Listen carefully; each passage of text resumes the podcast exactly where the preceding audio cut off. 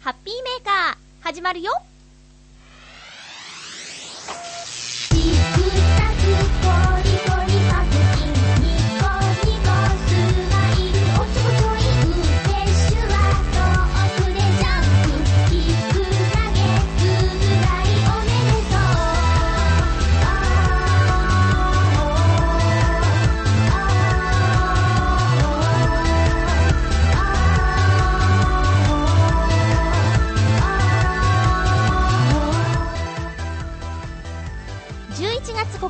まゆっちょのハッピーメーカー。この番組はハッピーな時間を一緒に過ごしましょうというコンセプトのもとチョアヘオ .com のサポートでお届けしております。寒いよ！まずはハピコメくじのコーナーから参りましょう。新潟県のヘナチョコヨッピーさん。僕は地元のプロサッカーチームのアルビレックス新潟とプロバスケット BJ リーグの新潟アルビレックス BB が負けると非常に不機嫌になりますね。えー、コージアットワークさんハッピートークで出たクレイジーソルトは輸入品の調味料です。岩塩にハーブやスパイスが配合されたもので料理や組み合わせて料理や好みに合わせて4種類が発売されています。私のおすすめはベーシックなクレイジーソルトとレモンとオレンジ風味が加わったクレイジーレモンペッパーです。スーパーなどにも置いていると思いますので一度お試しください。はい。七星さん私の友人にもとあるチームが負けると人格が変わる人いますね。酒が入ると選手戦術論戦術論を延々と語り出すので強引にでも止めるようにしております。うん。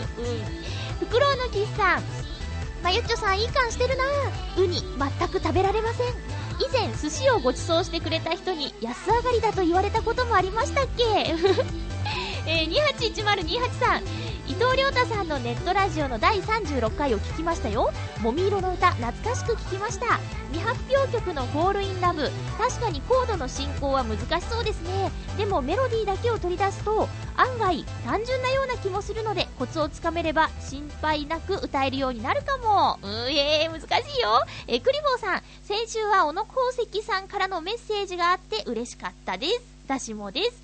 え、ニコリさん、ハピコメくじ重複についてフォローありがとうございました。そんな、とんでもない。でも、コメントの反映にタイムラグが出てしまう仕組みがなければ、なかなか番号の重なりなんて起きませんし、稀に発生するサプライズ要素としては非常に面白い面白いですよね。そうですね。すいません、なんか頭からカミカミですけども、えー、行きましょう。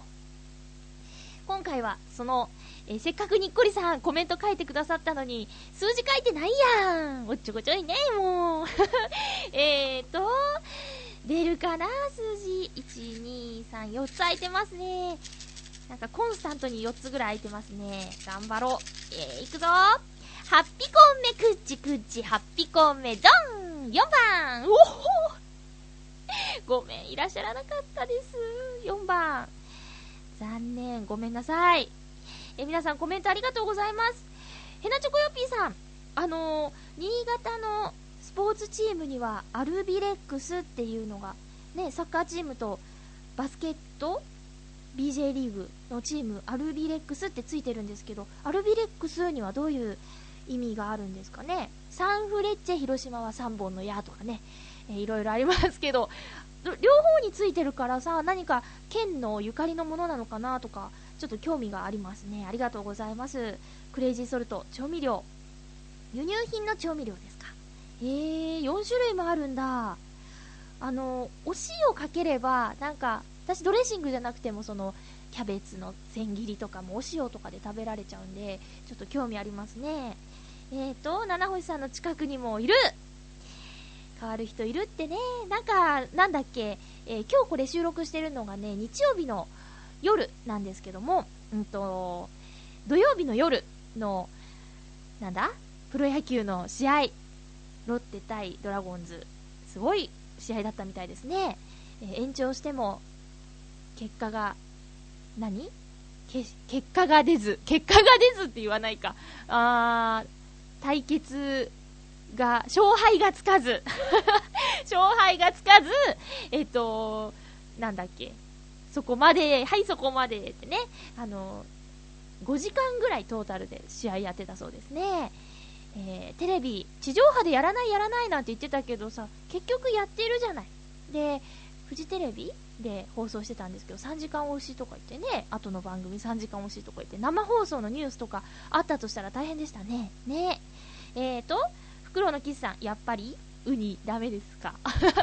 私もあのお寿司屋さんとかそのなんだろう。あのなん結婚式の司会のデビューの日にあの社長さんが一緒に来てくれてたんですけど何かじゃ美味しいもの食べて帰ろうか寿司とかどうよって言われたんですけどね。あの値段のない寿司屋さんって逆に緊張して美味しくないって思っちゃうタイプなんですよ。99円とかね100円とか決まってたら大体なんかわかるから食べられるんですけどね、うん、そういうちょっと変に気を使うではないですけど度胸がないというかね。だからあの皆さん同じその司会の事務所の皆さんは結構そのいいものを食べて帰るらしいんですけど私は社長さんとあのラーメン食べて帰りましたね。こういうのもいいねなんて言って社長さん言ってたんですけどね、えー、安上がりだって言われました、え、281028さんネットラジオ聞いてくださったんですね。フォールインラブ難しいっすよ。私はあれねその聞いてもう一回ちょっと挑戦してみたりしたんですけどやっぱり難しかった。うん。りょうたくんのもみ色の歌も良かったですよね。えー、にっこりさんありがとうございます。えっ、ー、と、そうそう、サプライズ要素。いいですね、ポジティブシンキングでね。今度は数字も書いてね。えー、クリボーさん、あのー、小野功石さんからのメールは私も嬉しかったですよ。えー、もしね、機会があったら近くで個展をやるときには皆さんにも足を運んでいただきたいなと思います。写真で見るのとね、実際に見るのとではね、全然違うんだ。角度変えてみるとね、本当に見え方が全然違って面白いと思います。ゆうこちゃんが夢中のセミの抜け殻の作品もあるのでね、えー、ぜひぜひ近くに行く際にはね、えー、行ってみてください。11月20日ぐらいだったっけ？岡山のな、奈義町で個展やるらしいんでね、えー、行ってみてくださいね、岡山の皆さん。はい。ちょっと落ち着いてこう。さて、えー、新潟県のヘナチョコヨピーさんがですね、コメントのところに、あの、一生懸命書いたメールが、ボツにしていただき、大変勉強になりましたという風に書いてあってね、これはあのえー、怒ってらっしゃるのかなっていう もうほんとごめんなさいね。えー、っとね、ブログの方の予告のところにも書いてあるんですけど、あのいただいたメッセージを全部読むことができていない番組なんですよ。これでもですね、あのヘナチョコヨッピーさんはアピールをしてくださいましたけど、えー、なんで読んでくんないのってこう悔しい思いをしているリスナーさん結構いると思うんですよ。だけど、あのそうですね。まあ、そうなんです。たくさんいただくことはありがたいんですけど、うん、苦渋の選択をしているんですよ。毎回。なので、もしそれが、あの、辛いなって、傷つくなって思う方は、あの、聞くだけでもありがたいし、これは絶対読んでくださいって、ね、書いてくれれば優先したり、いや、でもそれを、やっぱりあのバランスとかも考えて、えー、選んでたりしています。すいませんね。あの、先週は特にあの、ユニットの話が長くなっちゃってね、えー、読む時間がなくなってしまったんですけどね、えっ、ー、と、ヘナチョコヨピさん一生懸命書いたんですよっていうことなんで、ちょっとね、先週のテーマの卵料理なんですけど、えー、ご紹介したいと思います。えー、行きましょう。新潟県のヘナチョコヨッピーさんありがとうございます。まゆちょハッピー、ハッピー。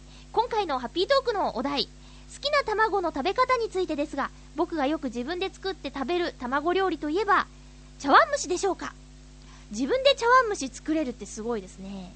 僕が作って母とか姉、妹などの家族に強制的に食べさせる茶碗蒸しの具は、冷凍のホタテ、イカ、エビなどのシーフードと豚肉、しいたけ、銀杏、ネギなどで茶碗に具材とカツオと昆布の醤油だしに溶き卵を加えただし汁を入れ火加減を調節しながら蒸し器で十分10分か10分程度蒸し上げたら完成です。熱々のを召し上がったら最高に美味しいです。家族はどう思っているか分かりませんが僕の作る茶碗蒸しは天下一品だと思っていますよ。それぐらい自信がないと人に食べてなんてもらえませんから。それではごきげんよう、ラララララということでありがとうございます。すごくないですかこの具。シーフードと肉が入ってるんですよね。すごい。えー、私、多分、茶碗蒸しって作ったことないですね。お母さん作ってくれたりしてましたけど、自分で茶碗蒸し作ったことないです。へえ。あの、自信がないと食べさせられませんっていうコメントあったんですけどね、私は、そうね、あんまり自信がなくても食べさせちゃうかな。あ去年のえバレンタインに大量に作ったブラウニーは結構お褒めの言葉をいただいたので今年の冬もそれは自信を持ってじゃあ出していいってことなのかしらね。うん。家族の皆さんも喜んでると思いますよ。だって美味しいんですもんね。うん。天下一品の茶碗蒸し。そうですよね。これも立派な卵料理ですよね。あのー、茶碗蒸しって何？点々酢？酢が入らないように作りましょうみたいなんとかね。一応レシピは見たことはあるんですけど、実際には作ったことありません。この冬は挑戦してみようかな。なんか熱々をホフホフ言いながら食べるっていうのも冬にね、ぴったりな感じですよね。うん。ちなみに私ね、銀杏苦手なんです。あの、なんとも言えない、なんだろうっていう歯ごたえ？うん。私の好き嫌いは大体歯ごたえで決まるんですけどね。椎茸もね、丸々入ってるとね、ちょっと苦手なんで、できれば千切りになってるやつがいいですね。えー、すごい、この、シーフードと肉っていうのがすごいなと思いました。ありがとうございます。先週読めなくてごめんなさいね。えー、ハピコメくじの方は、ヨッピーさんね、先週当選してるんで、メッセージカード、しばしお待ちくださいね。えー、ということで、先週いただいてたメッセージをご紹介したんですが、うーんとね、そうだな、どうしようかな。この週末、うん、私、一人で、えー、渋谷をブラブラ、渋ブラしてきました。あのね、えー、っと、渋谷って、私が、あの、小学生の頃とか、中学、高校ぐらい、上京するまでの間の夏休みは、えー、おじいちゃん、おばあちゃんが東京に住んでいたので、夏休みの1週間ぐらいは東京に遊びに来てたんですよ。その時に、えっ、ー、とね、必ず行っていたお店、ハンズ、ロフト、ビッグカメラっていうね、渋谷に行ったらハンズロフトビッグカメラっていうのが、あの、昔から夏休みの定番だったんですよ。うん。でね、その、渋谷ってごちゃごちゃしてて、今でもあんまり得意な街ではないんですけど、その、ハンズ、渋谷、あ、ハンズ、ロフト、ビッグカメラの場所はね、なんか体が覚えてるっていうんですかね。今回もすごく久しぶりに出かけたんですけど、スーススーってね、行くことができました。でね、久しぶりにセンター街を歩いたんですけど、あの、センター街入ってすぐのところにね、紳士服屋さんがね、できるのよね。作ってて、間もなくオープンみたいになってて、え、センター街のこんなところにスーツ買いに来る人いるのかなってね、すごく不思議な気分になりましたけどもね。はい。渋谷総本店とか言って、テレビでも CM してましたよ。興味のある方は行ってみてください。で、この一人で渋谷ブラブラしてた日なんですけど、あの、朝ね、えー、それ金曜日だったかな、目覚ましテレビを見て、途中の CM で、あれこの声知ってるっていう声に出会ったんですよ。それは、あの、以前ハッピーメーカーの相方だった、ともさんの声だったんですね。ね、トモさんは専門学校の同期だったんですけど、あ、専門学校じゃない、養成所の同期だったんですけど、その時の、えっ、ー、と、仲良しさんとハッピーメーカーもね、1年半ぐらいかな、一緒にやってたんですけど、彼女の声がテレビから聞こえてきて、私そういう知り合いの声聞こえてくると、メールしちゃうんですよ。何々出てたねとか。どこどこで声聞いたよみたいなことメールするんですよ。で、それ朝早かったんで、多分寝てたんだろうな、ともさんな。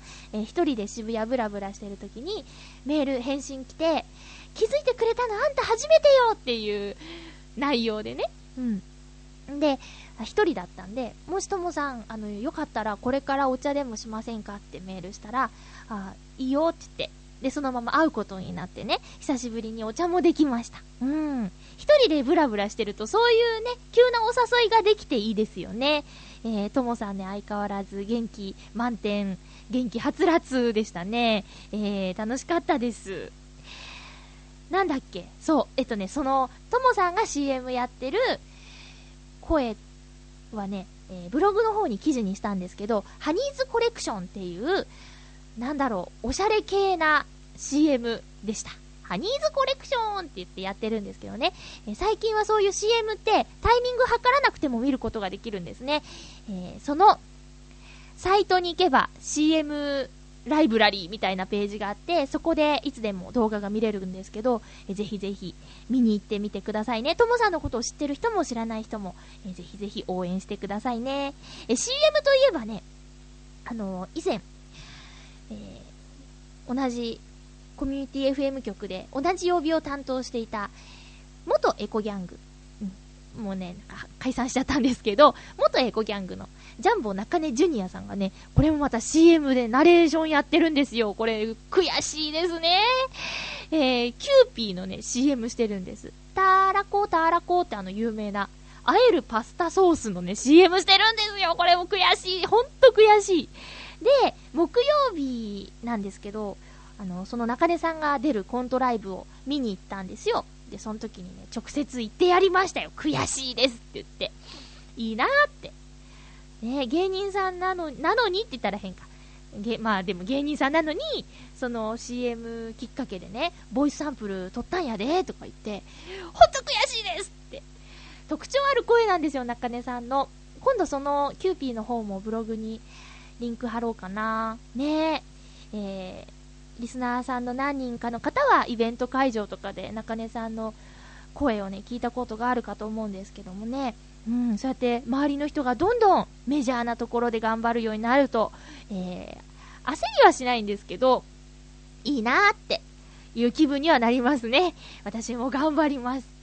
えー、八方美人の今、放送して、今最新の八方美人に出ているゲストなんですけど、この子もですね、私の専門学校の同期なんですよ。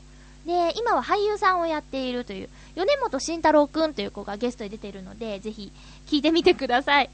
なんか、なんだろうな、ちょっとトーンが低いのかな？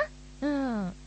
なんですけど、まあ、聞いてみてください。で、その放送を聞いた、なにわの弱々しい乙女さんからメッセージいただいてます。ありがとうございます。えー11月5日放送の八方美人のゲストは、まゆちょさんの声優の専門学校時代の友人の米本さんでした。はい。で、その放送の中で、まゆっちょに、ねえ、私たちって付き合ってるのかなというセリフを、それっぽく言ってもらうという話をしていました。今から一回言ってみてくださいっていうメッセージなんですけど、私もこの放送を聞いてましたよ。あの、聞いてましたっていうか聞きました。でね、これは、なんか、めぐみさんはその放送の中で、じゃあゲストに来た時に言ってもらおっかって言ってたんで、今ここで言ったらね、あの、めぐみさんが振るネタが1個減っちゃうのかなと思って、えー、じゃあ私がゲストに出た時に、このセリフを言ってってこう、八方美人に、の方にリクエストを入れといてくださいね。そんな、もったいつけてるとかじゃないです。全然ないですよ。うん。なんですけど、じゃあ、えー、八方美人の方に、私はいつ出るか、出られるかわからないんですけど、えっ、ー、と、そう、リクエスト入れといてくださいよ。なにわの弱々しい乙女さん、よろしくお願いします。米本慎太郎くんなんですけど、あの声優の専門学校に通ってて、えー舞台で役者をやってて、今は映像の方で頑張っているというね、えー感じなんですけどね。うん。声優もお芝居をするっていう意味では、役者っていう風にね、あの、くくられると思うんで、あの、私の親しい友人たちもですね、声優っていう枠にとらわれないでお芝居をいろんなメディアでやってたりします。特にね、舞台に行った人は多かったかな。だけど、舞台だけじゃ食えないって言って、あの、お父さんになったり、お母さんになったりっていう人も多いですけどね。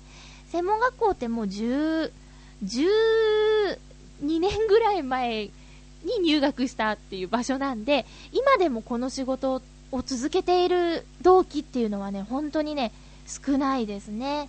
うん。今でも続けてる子と会うとね、もう私たち頑張ってこうね、みたいなこと言うんですけどね。ね、たまに、え、まだやってんの？って言われちゃうこともあるんですけどもね。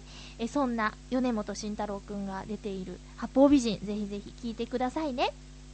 さて、また長くなっちゃいましたね。えーコーナー行きましょうか。ハッピーごくごくはい。えー今回はごくごく。あ、前回もごくごくか。みんなあれ飲んだ？うん、モンブラン。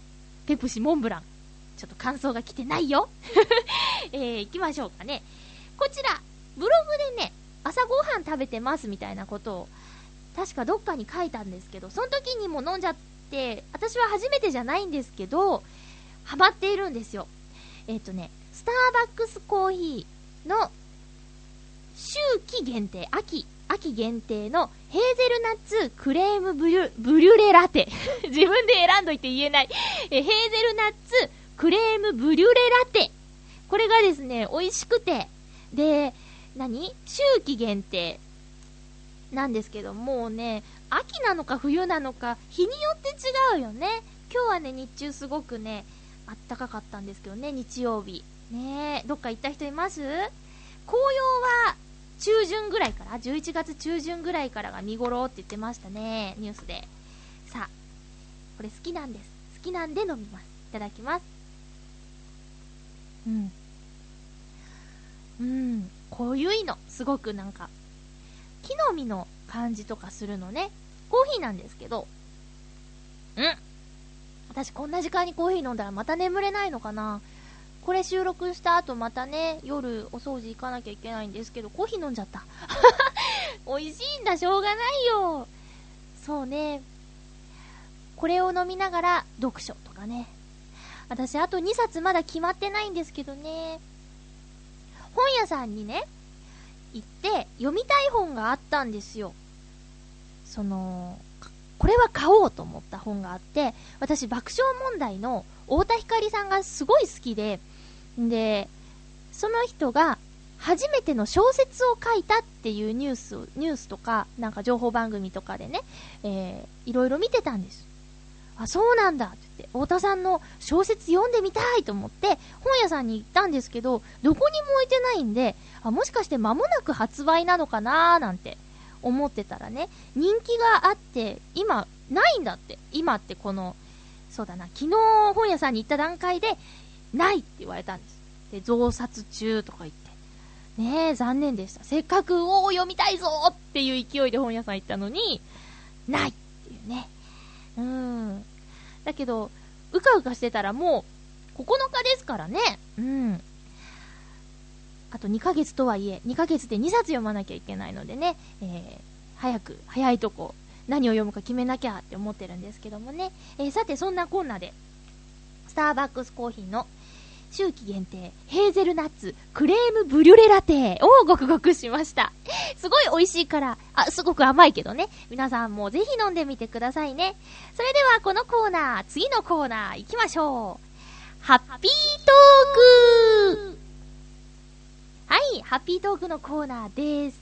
今回のテーマは、頑張って送ったプレゼントっていうね、ちょっと、ちょっとなん、なんでそういうテーマにしたんだっけっていう感じなんですけど、メッセージ、それでもいただいてます。ありがとうございます。えーと、新潟県のひなちょこよぴーさん。まゆっちょハッピー、ハッピー。今回のテーマ、頑張って送ったプレゼントについてだけど、全然ハッピーなことじゃないけど、あ、そうですか。え自分の父親が末期がんで亡くなる前に欲しがっていた超高級腕時計をプレゼントしたことがあったな。とても喜んでくれて、あの笑顔は忘れられないよ。それではごきげんよう。ラララララということです。ありがとうございます。これはね、そうですね。辛い思い出です、ですよ。ですと思います。です。はい。だけど、ヘナチョコヨッピーさんは、その、お父さんがきっとしんどい時にね、笑顔を見ることができたんですね。ヘナチョコヨッピーさんのプレゼントによって、お父さんは結構しんどい時期だけど、笑顔が出たってことはね、えーハッピーメーカーさんになれたってことですよね。うん。いや、私まだね、そうだな自分の親は、まだ元気なんですけど、もう元気すぎて心配なぐらいなんですけど、夜遊びっていうわけじゃないけど、あのね、レイトショー行ってきたとか言って、飲み会だったとか、どこどこ行ってきたとか、そういう元気で心配っていうか、まあ安心っていうかよくわからないんですけどね、えーそんな状況なんで、いざその、すごく近い人がね、えー亡くなっちゃうっていう経験がまだないんですけどね。3年ぐらい前かな。あの、おじいちゃんが亡くなった時には、私ももう、ちゃんと大人だったんで、そうですね。うん。最初は時間湧かなくて、急だったんでね、本当に。うん。急、そう、病院にずっと入院してて、だんだんとかじゃなくて、もうほんと急なことだったんで、わからないなっていう感じだったんです。その日の当日なんて、生放送でラジオをね、やったしね。うん。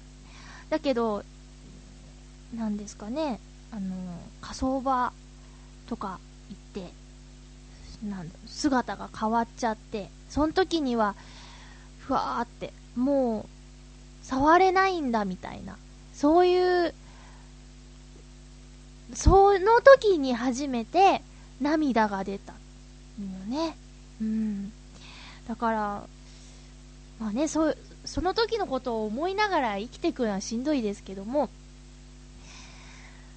うん、笑顔をね、プレゼントできたのは、笑顔にしてあげられたのはね、すごくいいことだったと思いますよ。うん。えー、なんか辛いことを思い出させてしまったのかもしれないと思って、ちょっと、えー申し訳ないテーマだったんですけどね、えーお話ししてくれてありがとうございます。えーね、次は、コージアットワークさんありがとうございます。引っ張られてる私。よし行こうえー、まゆちょハッピー、ハッピー。私の頑張って送ったプレゼントは、大学の時につけ、付き合っていた女性への誕生日プレゼントかなうん。なぜか、彼女に内緒で、指輪をプレゼントしようと思い立った私ですが、彼女の指のサイズがわかりません。そうですよね。えうっかり聞いたら、プレゼント内容がバレてしまいます。そうですね。そこで一緒にランチをしている時に、男がファッションリングとかしてたら変かなという話題を振り、彼女がしていた指輪を、ちょっと貸して、と私の指にはめてみました。なんかいい。うん。当然、きちんとははまりませんでしたが、私の小指の爪あたりの大きさだということが判明。店の人に、この辺ではまるサイズなんですが、とおっかなびっくりで言うと、大丈夫ですよ、と測ってもらうことができ、無事、プレゼントすることができました。もっとも後日、彼女に聞いたら、バレバレだったそうです。えー、いいな実はこの話、すっかり忘れていましたが、ハッピートークのおかげで思い出しました。まゆちゃんありがとう。では、ということで、もう照れる。ありがとうございます。いいね。うわー、いいな。そうなの。結構ね、察しちゃうのよ。なん急に何を言い出すんだとか、なんか、付き合っててそれなりの時間が経過してたらね、あ、なんか、指輪くれるのかなとかね、そ,、まあ、そんな経験ないですけど、うん。あ、私指輪の思い出ある。えっとね、初めて付き合った人がね、あの、ま、まだ専門学校の時ですよね。えー、指輪あげるって言って、で、一緒に買いに行ったんですよ。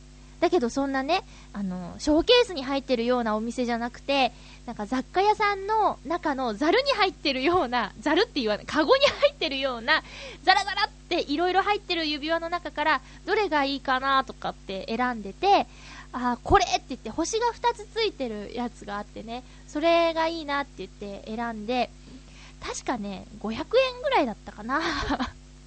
で、それ私そんなのもらうの初めてだしね、すっごい嬉しくて、うんと、ずっとつけてたんです。お風呂に入る時も、ずっとずっとつけてたんですよ。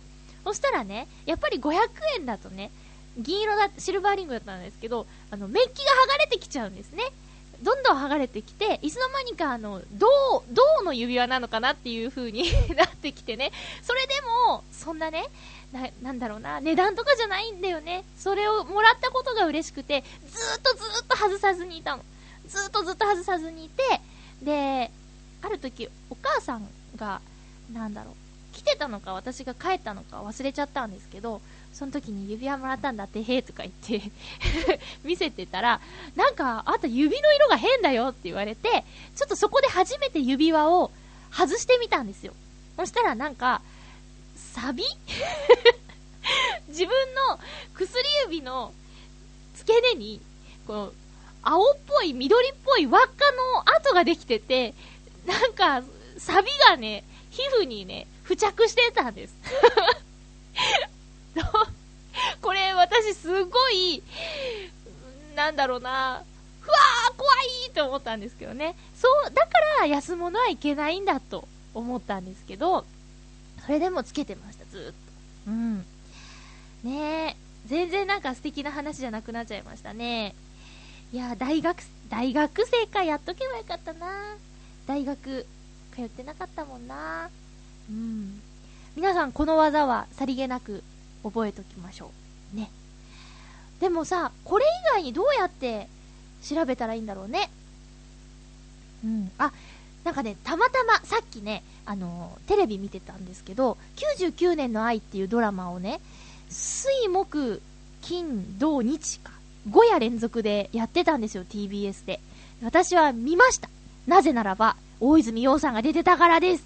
で、え 日曜の夜が最終回らし、最終回なんです、だったんです。ん？なんですけど、夕方に、あのー、舞台裏みたいな、番宣なんですけどね、やってて、そこで、大泉洋さんが、あの、共演した中井貴一さんとこんな話したんだっていうエピソードの中で、あの、新婚さんだけど、なんかのろけ話の一つでも聞かせておくれよって中井貴一さんに言われて、した話が、指輪のサイズがわからないけど、プレゼントしたいから、友達に聞いてもらった、共通の友達に聞いてもらったみたいな話をしてましたね。だから、もし、そうだな、今指輪を送りたい相手がいて、なんとか調べたい人はその手もありますね。自分の指にはめてみてここまでとかっていう方法もあるし。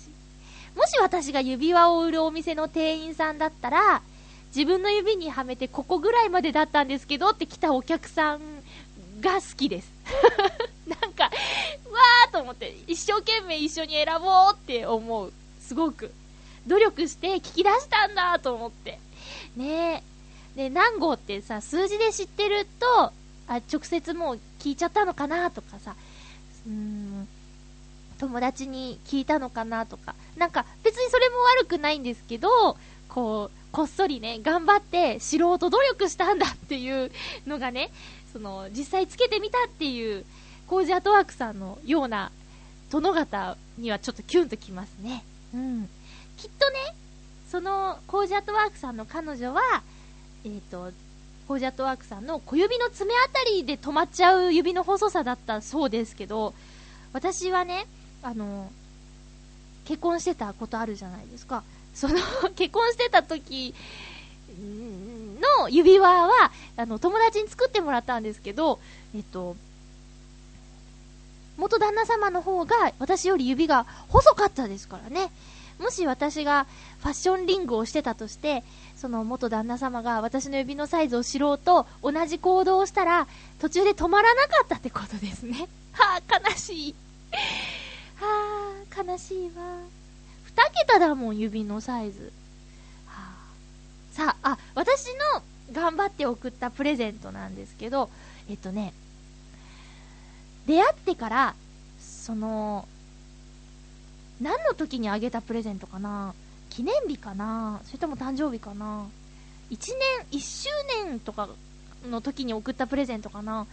とね、写真を貼るアルバム、ちっちゃめのアルバムなんですけど、そこに絵日記みたいにして、出会ってから今までのあったエピソードとか、うんと、行った場所とか、まだ写真とか撮ったことない時期のやつをイラストにして、アルバムに挟んで、コメントつけて渡しました。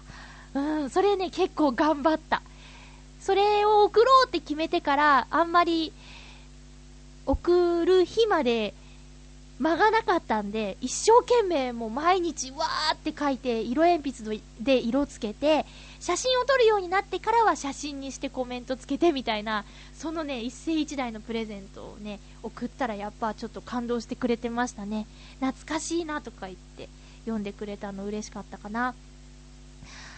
お金をかけたプレゼントっていうのはあんまり私はね、ないんですけど、うん、そういう手作りのもの。で、不器用なんで、編み物とか、そういう頑張りは今までやったことがないんですよ。はあ、編み物をね、できる子素敵ですよね。鍵編みが一部で流行ってたりするんですけど、なんか細い棒でね、ち、ちまちま編むやつ。鍵編みうん。コースターとかね、作ってる友達がいるんですけど、すごいなと思って。ねなので、工作系ですかね、送るとしたら。うん、そうなっちゃうんですけどね。それは、その、イラスト描いて、アルバムに貼り付けて送ったのは私の中で一番頑張ったプレゼントかな。うん。でした。皆さんメッセージどうもありがとうございました。以上、ハッピートークのコーナーでございました。今日どうしようかな。曲、ワンコーラスだけでも流そっか。やっぱり、そうね。ちょっとガチャガチャってごめんね。雑？そう、最近ね、あの、すごく嬉しいことがあったんです。曲に関してね。あの、ナレーション収録しているところの制作会社さんの、えー、スタッフさんがすごく若い方になってて、で、編集してて、この曲気になるって、その、制作会社の社長さんに言ったら、これ、天瀬さんが歌ってるんだよって言って、CD で曲聴いたんですけど、めっちゃ好きっすって言われて、大学生の子なんだけどね、めっちゃ好きっすって言われて、すごい嬉しかったんです。えっと、これは1枚目の CD に入っている曲なんですけど、えー、私が詩を書きました。えーとね、シークレット・オブ・マイ・ハートという曲です。聴いてください。お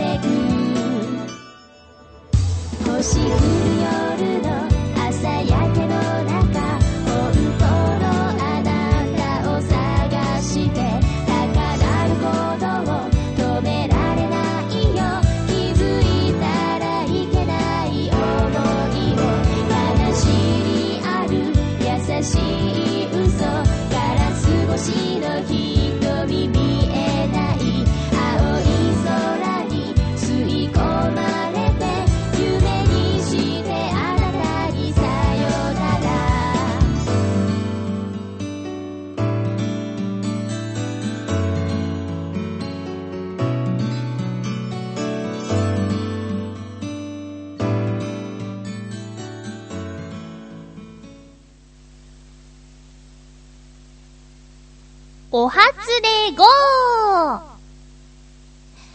い、お初で GO のコーナーにメッセージ届いております。旅人さん、ありがとうございます。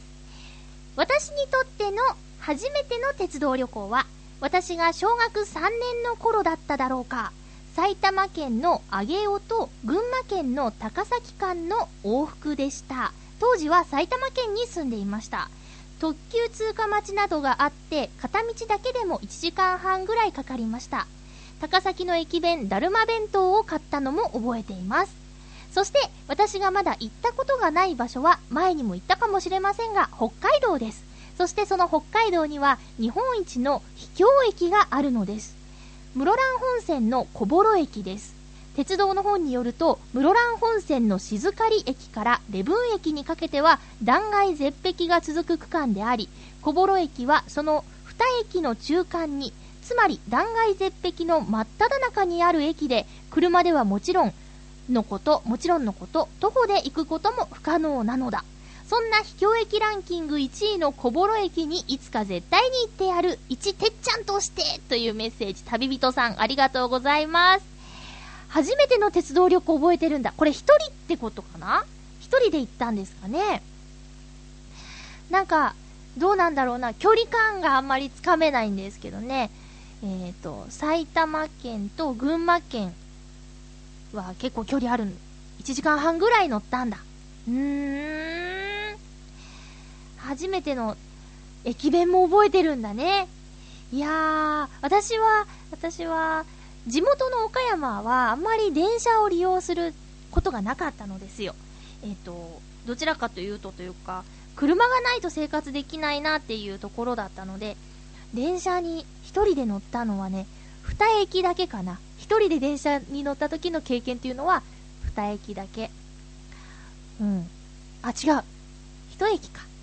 中小駅っていうところが最寄り駅だったんですよ。マスカットスタジアムっていう野球場があるところから、えー倉敷駅っていうね、山陽本線の一駅だけに一人で乗った時だってすごく緊張したのに、1時間半も一人で乗ってたってね、すごいですね。行ったことがない場所、北海道。これすごいね。その駅の方とかの出勤方法とか気になりますけどね。断崖絶壁の中間にあるって。電車で通勤するのかな？徒歩でも車でも不可能って書いてあるもんね。え、こういうさ、いつか絶対行くぞっていう場所、あるっていいですね。国内だし、すごく現実味があるよ。私は行ってみたい場所はどこかな？南の島に一度は行ってみたいとか、あと、この間東武ワールドスクエアに行ったから、そこで見たいろんな建物を実際に見てみたいなとか、そういうちょっと漠然とした、とっちらかった状態ですけどね。こんな風に、この駅とかって、目標があるっていいですね。日々に張りも生まれそうです。えーぜひぜひいつか叶えてくださいね。冬はやめといた方がいいのかな、やっぱりね。うん。雪深くなりそうですよ。はい。いっぱいなんか地名が出てきたんですけど、旅人さんすごい親切に全部ね、振り仮名つけてくれて助かりました。ありがとうございます。優しい。さて、続きまして、うんと、もう一個コーナーに来ているので、紹介しましょう。教えてあなたのハッピーメーカー実はね、ずっとね、あのーこれ前にいただいてたんですけど、やっと紹介できますよ。えー、コージアトワークさん、ありがとうございます。まゆちょハッピー、ハッピー？私のハッピーメーカー、それは自転車です。ツイッターでもつぶやいていましたが、実は、愛用の自転車が調整のために預けていたサイクルショップの店頭から盗まれてしまいました。これはかなりショックな出来事だったのですが、現在、ショップの店員さんが可能な限り盗まれた自転車に近いものを組み上げようとしてくれています。もう、そうですね、結構前にいただいたので完成してるのかな？盗まれる隙があったとはいえ、同じ被害者の店長さんが一生懸命なのに、私がいつまでもうじうじしているわけにもいきません。残念なことに、フレームやパーツの多くはすでに入手不可能。それ以外のパーツもあちこちから時間をかけて集めたものだったので、とりあえず組み上がるまでには1ヶ月はかかりそうです。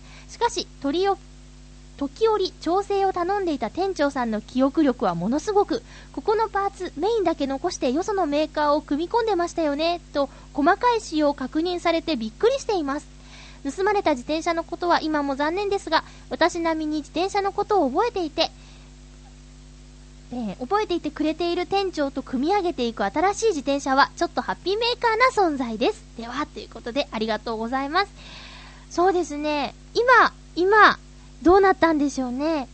えーお店からなくなっちゃうっていうのは、すご、すごいなって思うんですけど、まあでもそこの店長さんもね、一緒に協力して新しいのを作ってるということでね、また思い出の一一台になるんでしょうね。撮影のためとかの足にね、絶対必要なものだと思うので、えーまた新しい相方と、いろんなとこに出かけて、いろんな猫ちゃんの写真撮ってきてくださいね。メッセージ、ありがとうございます。紹介するの遅くなってしまって、本当に申し訳ございませんでした。えー、ふつおたも今回いろいろいただいているんですよ。フクロウのキスさん、ありがとうございます。まゆちょさん、皆様、ハッピー、ハッピー。どういうわけか、もみ色の歌、流れるときは私の旧友と会うスケジュールにぶつかります。すごい。ということで、12日の晩は、中学時代の友人たちと飲みに行きます。とても楽しみです。ところで、好きな曲が多かったので、ノートンノーツの音源化は楽しみです。ライブは他のリスナーの方とお話できたりもして、とても楽しかったです。またいつかやってくださると嬉しいですね。それでは、というメッセージありがとうございます。もみ色の歌、なんだろう。不思議ですね、そういうの。旧友と会うタイミングにぶつかるって。ねえ、嬉しいですね。私もこの詩は、具体的に言うと、冒頭でもお話しした専門学校の時の仲間のことを思ったりして書いた詩なんですけどね。うん、輝くステージはそれぞれ違うっていうのは、まあ、10年経って、家族を持ってね、そこで毎日ご飯とかお弁当とか、そこで頑張って作っている人だって、そのステージで輝くお母さんだったりお父さんだったりするわけですよね。で、声優の学校だったんだけど、ボーカリストになったり、米本くんみたいに映像で頑張ってたり、うん、私も声優じゃなくて、今のお仕事はナレーションとか司会とかね、ステージはそれぞれ違うけど、あの時、一緒に過ごした時間、仲間っていうのは変わらず心の中にあって、えーずっと大切なものなんだなっていうような感じでね、スルスルっと、あの 詩もスルスルっと出てきて書けたんでね、えーえーその歌が、また、聞く人によってシチュエーションは変わると思うんですよ。大学で同じ学部で頑張ってたとか、サークルで一緒にスポーツを頑張ってたとかね、いろいろあると思うんで、えー自分に置き換えて聞いてもらって何かを感じてもらえてるっていうのはすごく嬉しい感想です。ありがとうございます。楽しんできてくださいね、12日の晩。うん。ノートノーツの音源化。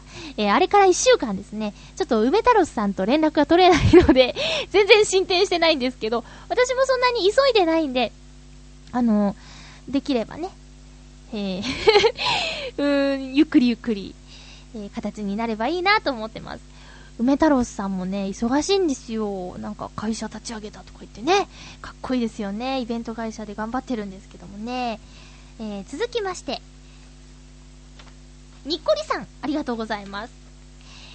まゆちょハッピー、ハッピー？にっこりなしの紹介ありがとうございました。いえいえ、大人の事情でまあまあサイズのものも多く流通していますが、流通していますが、品種の特徴を生かすとあのサイズになります。1個で1キロ強。すごいですよね。今回は急な発想ですみませんでした。とんでもない笑いのお姉さんには特にお世話になりました。杉村局長さん、井上さん、笑いのお姉さんには、これまで何度かお会いしたことはありましたが、あまりお話ししたことがなかったので、お送りできませんでしたが、まゆちょさんの起点で食べていただけたようで、ありがとうございますって、いつもご丁寧に、ありがとうございます、にっこりさん。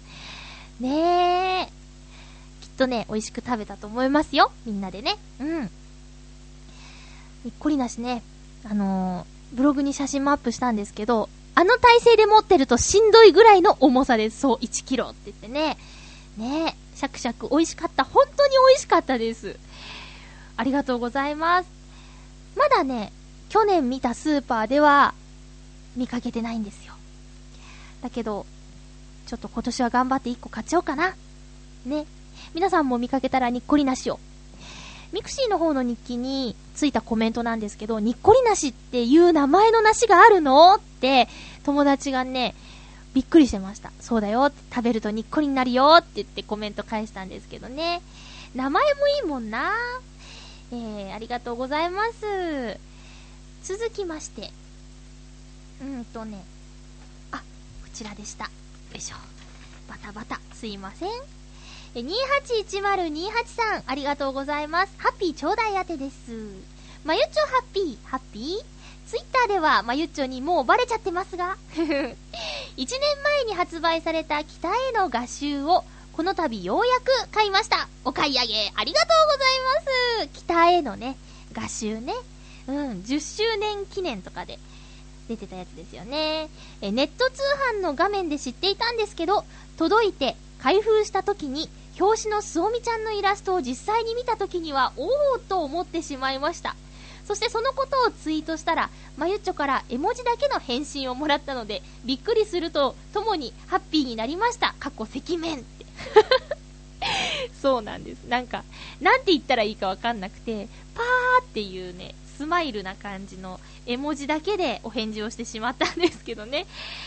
えー、えーと、2年ほど前に北へをプレイしたことがきっかけで、まゆちょのことを知り、ハピメのリスナーにもなったわけですが、今回のことで、すおみちゃんがまゆちょとの共通の友人のような気がしてしまいました。すおみちゃんのファンの他のリスナーさんも、もしかしたら同じような感覚なのかな？ありがとうございます。そうですよね。すおみちゃんは私の友達なんで、うん。私はすおみちゃんの友達です。へえ。だってね、もしね、もしあの、そうみを求めてこのハッピーメーカーを聞いている方がいたとしたら本当にごめんなさい。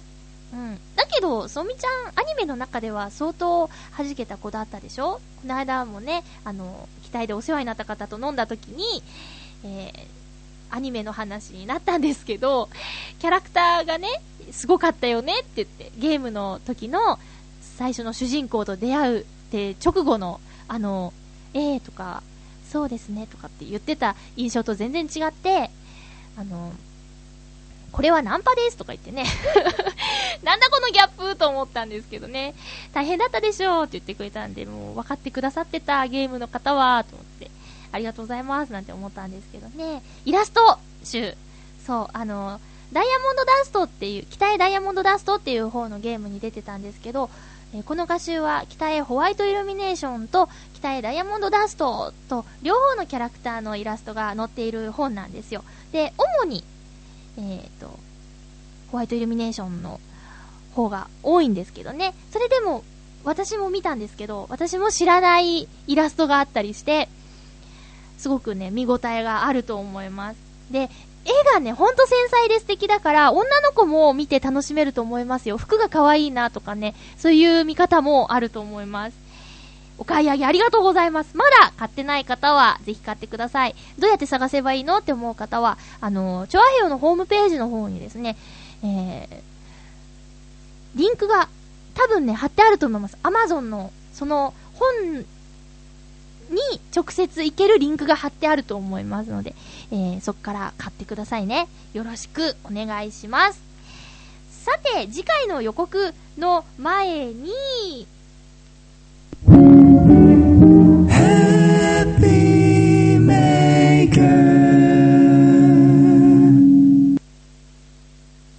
今のはダメだね。こないだね、あの、めぐみさんがね、いつゆうにゲストに出てるっていうことでね、あの、また、いつゆ毎週聞いてるんですけど、聞いたんですよ。そしたらなんか、バチさんがね、こう、私の口、口調を真似してるのかなみたいな喋り方とかしてて、ちょっと恥ずかしくて、たば、タバコの話の時に、あの、まゆちょが肺がね、黒くなるよって言ってたよとかっていう話の後で、陽一郎さんが、熱い女だねって言ったコメントがね、すごい私の中で受けちゃって、熱い女なのかな？まあいいや。冷たい女より熱い女のがいいよね。うん。なんだ？そうそうそうそう、それで、そう、バチさん聞いてくれてるんだなと思って。ジングル先週入れられなかったでしょ？今週も入れないわけにいかないよね。だけど、の前に、明らかに今ごまかしたもんな、私。もっとスマートにね、いかないとね。さて、次回なんですけど、次回は、うーん、あー、ちょっと待って。次回はですね、あーっとね、あった次回は11月16日の放送。収録は11月14日日曜日を予定しております。まゆっちょがお悩み相談のコーナーをやりたいと思います。テーマはですね、何に悩んでるかというと、えっ、と、この放送の翌週に、初めて大阪観光と USJ に行くんですよ。で、もし行ったことがある人は、ここは押さえといてとか、これは美味しいよとか、大阪の有名なお店とか、おすすめのお店とか、初めてであんまり時間ないんなら、ここは行っときみたいなのがあったらですね、ぜひ、アドバイスをお願いいたします。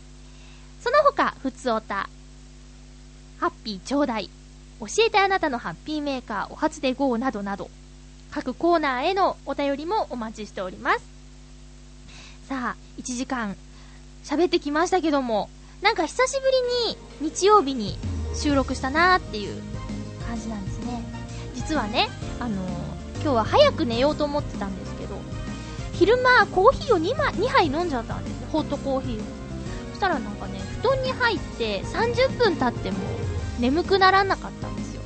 で、このね、なんだろう、もったいないと思って、バッと起きて、収録しようっていう ノリの収録なんですね。用意はしてたんですけど、うん。